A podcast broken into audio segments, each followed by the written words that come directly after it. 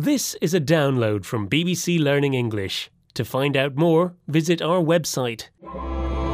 The English we speak. From bbclearningenglish.com. Ah, ah, ah! almost there, Feifei. Can't wait.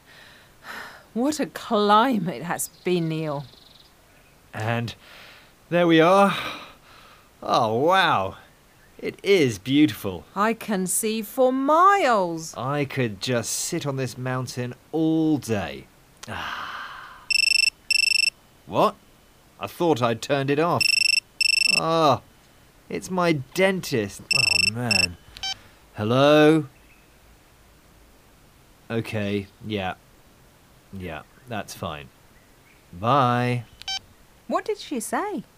She said it's time for my annual checkup. That's good, isn't it? No, I hate going to the dentist. Sorry, I can't enjoy this view anymore. I'm heading back. What a buzzkill. Neil? Neil, come back! Well, he's off. Poor Neil was enjoying the view up here so much. But the news about his checkup completely ruined his mood. We can call something like that a buzzkill. It kills your buzz. In other words, your happy mood. I'd better catch up with him. Listen to these examples. My holiday was amazing, but on the way back, my plane was delayed for over six hours. That was a major buzzkill. Jun was excited to move into his new apartment, but it was a huge buzzkill when he discovered mice in the bedroom. I scored three goals last week, but then got a really nasty injury in the last minute. The doctor said I can't play for two months now. Bit of a buzzkill.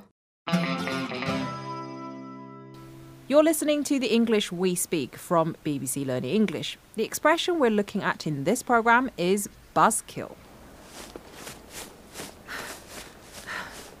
Neil! Neil, stop!